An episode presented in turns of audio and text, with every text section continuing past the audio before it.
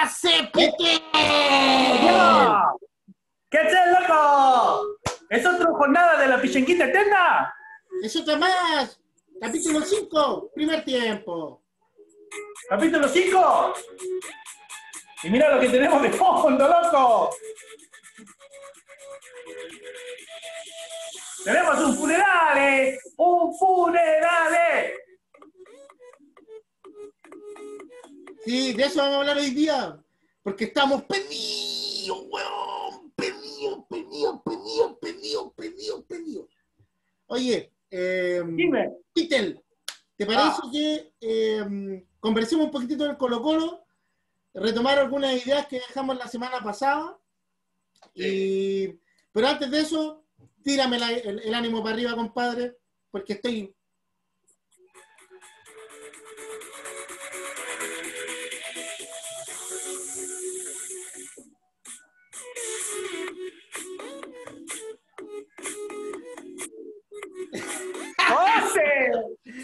¡Aye Jaraf! ¡Aye Pitel! Hiciste un Aye ¿Qué Pitel. es lo que queda, viste? Oye, pero antes que me subáis el ánimo para arriba, tú Sí. cachai lo que yo necesito. po? Hay que, hay que hidratar, loco. Para los amigos que nos siguen. Para Amigas, los, para los bol- y las amigas, las boludos y boludas. Y para los hueones también. Somos la pichenguita eterna, amigos. Yo soy el Guille, el Potter, el Peter. Y por allá está mi amigo, el más grande de tu mundo. El Diego, el Barrilete. Saludos, Barrilete. Ya estamos en el capítulo 5, compadre. capítulo 5. Viste que pasamos la barrera de los 50 visualizaciones en YouTube. Somos los más grandes de tu mundo. Ya le ganamos a Sheldon Cooper con su programa Sí. Diversión con Bandera. Sí que estamos dados. viste que, y viste que hay medios que nos quieren imitar, eh, los muchachos del TVN nos quieren robar nuestras pautas, pero nosotros somos visionarios y siempre vamos adelante, ¿viste? Dos semanas de anticipación, compadre. Aquí hablamos primero de Don Elías, aquí hablamos primero del Maracanazo, y así hemos tocado y hecho pequeños homenajes a Bartichotto y a otros grandes próceres, mucho antes que esas poderes prácticos, loco. Oye, Peter, bueno, ¿nos tenía alguna sorpresa mm, musical para hoy día? bueno, además de aquí los muchachos que nos están haciendo bailar con el funerales, yo les fui a preguntar a algunos próceres de la música qué les parece el presente de Colo Colo. Y mira lo que me dijo, por ejemplo, Álvaro Enrique. Álvaro, ¿qué te parece el presente de Colo Colo? Y esto fue lo que me dijo Álvaro Enrique.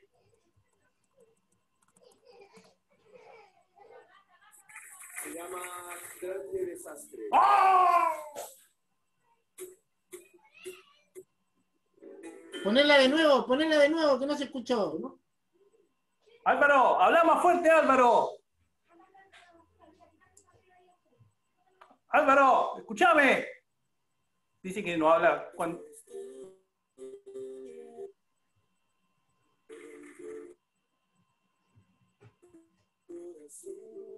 ¿Qué pasó? Canta la voz, decinos, Bueno, decinos qué nos Ah. dijo Alvarito. no, Álvaro dijo que este era un desastre, loco.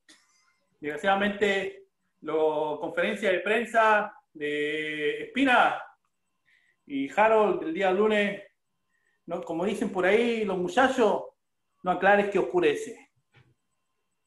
Y desgraciadamente, ¿sabéis que hay algo que hasta este momento uno podía decir, Espina y Harold se han equivocado muchas cosas. Se habían equivocado muchas cosas, especialmente Espina en lo deportivo. Pero había algo que uno no le podía reprochar hasta ahora, que era lo ético. Y desgraciadamente, a mi juicio, el lunes mintieron. Y, minti- y mintieron deliberadamente con tal de cubrir a Moza. Y por eso que nuestro amigo Álvaro Enrique nos deja estas instrucciones.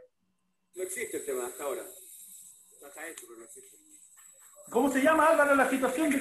Se llama Grande Desastre. Ahí está.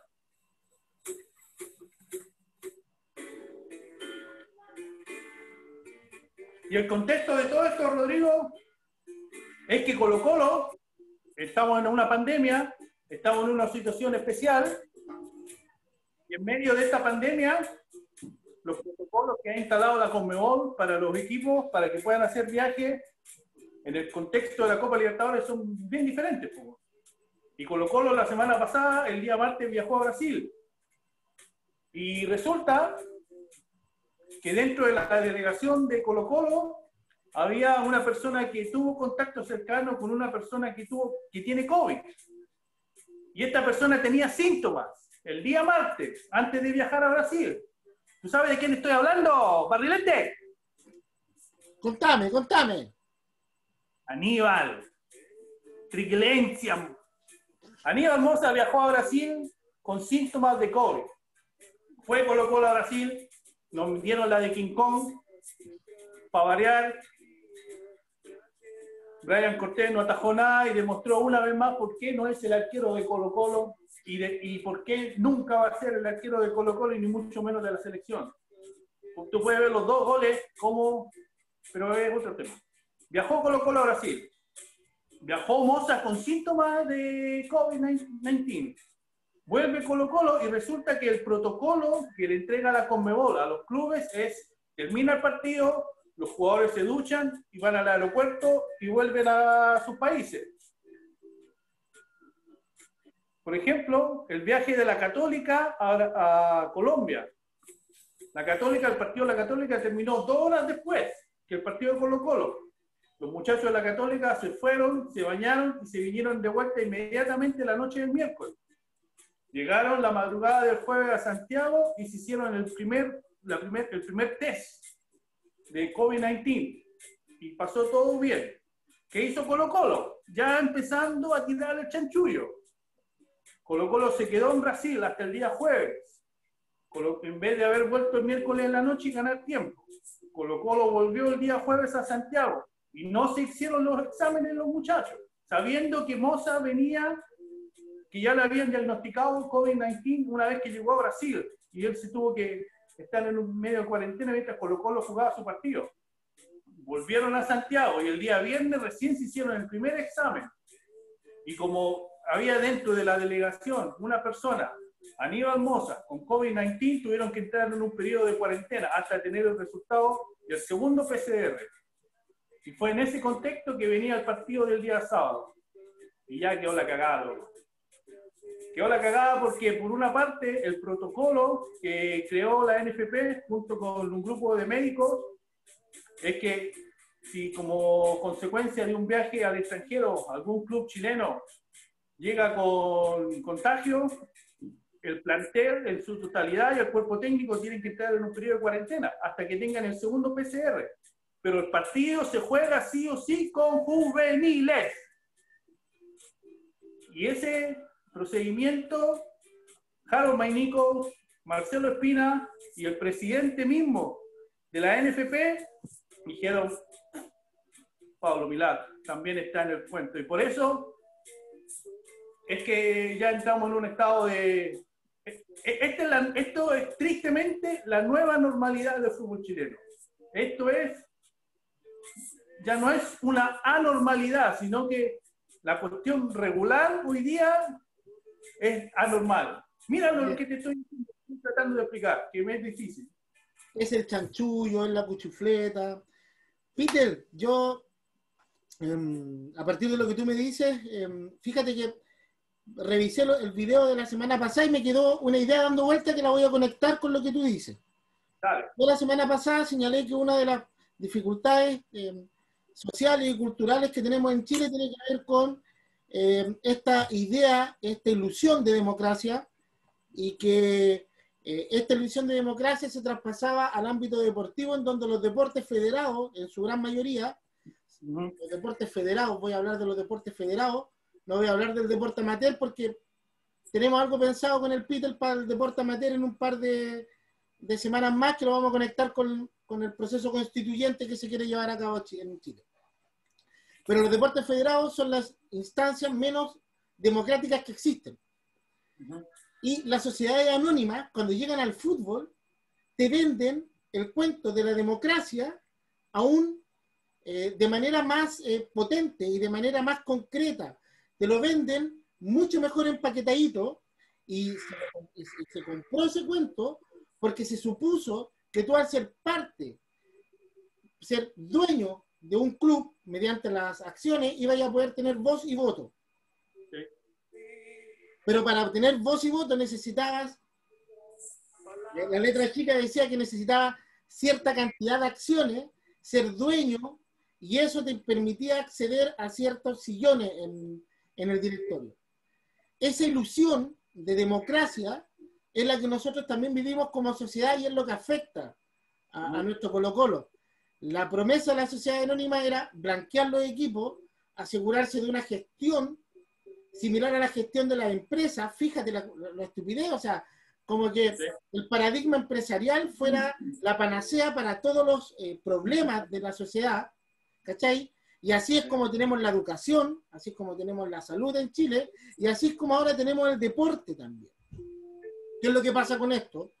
Que se transfiere a, una sociedad anónima, un club deportivo, un club social y deportivo. Social y deportivo. Se transfiere a una sociedad anónima que tiene fines de lucro. Que dice que además eso va a permitir la participación. ¿Qué cosa más lejos de la realidad? El club social y deportivo que está compuesto por hinchas que pagan sus cuotas tiene súper poco peso, nada de peso dentro de las decisiones y los accionistas minoritarios tampoco tienen peso. Entonces, ¿qué idea más, más em, eh, falsa de democracia? ¿Te acuerdas que conversamos la semana pasada esta cultura del winner? Sí. Bueno, la cultura del winner se vio reflejada este sábado. Colo Colo hacía rato que había pedido aplazar el partido. ¿Y qué, es lo que se trató, qué es lo que se trató de hacer? La Argentinada, po. Trataron de hacer la del Guille, la del Diego, la de Bilardo, ¿cachai? Siempre con el Sanchullo, con la tránfuga. Colo Colo pidió oficialmente suspender el partido entre lunes y martes. Y cuando volvieron el viernes, uno de los doctores de Colo Colo, me parece que, ¿cuál era el nombre de ese viejito? Lo tengo por ahí. El doctor Morán. Él empieza a dar a conocer que el, equipo está cansado, que hay contractura, que tenemos un contagiado. Y, y- pero nada, nada tiene sentido en este momento, Rodrigo. Nada tiene sentido y seguir haciendo un análisis es, es bien difícil, pero quiero que continúe, por favor. Sí, eso, eso, Edgardo. O sea, tiene que ver con, con esas dos estructuras. Y fíjate que hay algo que a mí me, me- me duele poderosamente, ¿cachai? Y que tiene que ver con un aspecto que yo no lo mencioné en relación a lo que pasaba con el Colo Colo, pero es algo que eh, creo que eh, en nuestro país cada vez eh, se está perdiendo más, que este aspecto, yo no quiero llamar solidario, pero tiene que ver con empatizar. La generosidad con el par.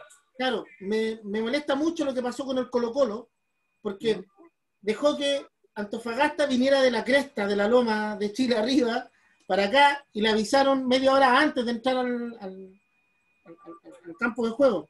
Me molesta que la mayoría de los eh, simpatizantes de otros equipos se sientan felices por lo que está pasando con Colo Colo. Eh, o sea, tengo una, un conocido, un amigo, ¿ya? Sí. que no lo voy a nombrar, simplemente le vamos a decir el Sanjón. El Sanjón, con cueva en su vida, ha tomado una pelota. La única pelota que tomó es la pelota que se comió porque está así, weón. ¿Ya? Y este weón, para lo único que ve fútbol es para cacharse al Colo Colo le fue mal. Oh, ¿no, ¿No será que tu amigo tiene acciones con la Rein Vial y es amigo de don Gabriel Ruiz Tagle? ¿ya? No sé. Entonces, eso también es súper molesto para nosotros como hinchas, ¿cachai? O sea, para los hinchas de verdad, no para el mandrilismo.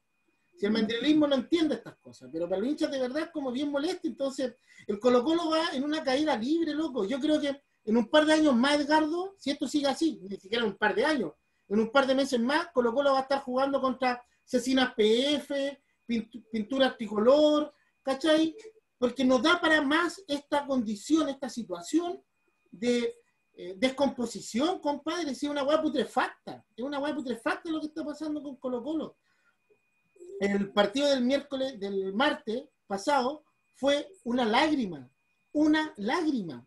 O sea, no quiero analizarlo técnica ni tácticamente, pero el único weón que se, que se achoró fue volado. Todos los demás, todos los demás, ¿cómo, cómo, cómo hace un jugador chileno? Uy, uy, uy. Ni paredes, loco.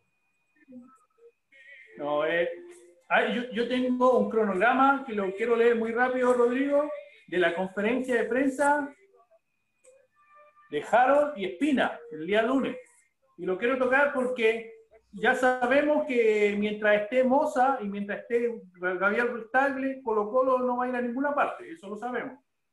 Pero de alguna forma yo tenía cierto grado de esperanza en la persona de Harold Mainico y de Marcelo Espina.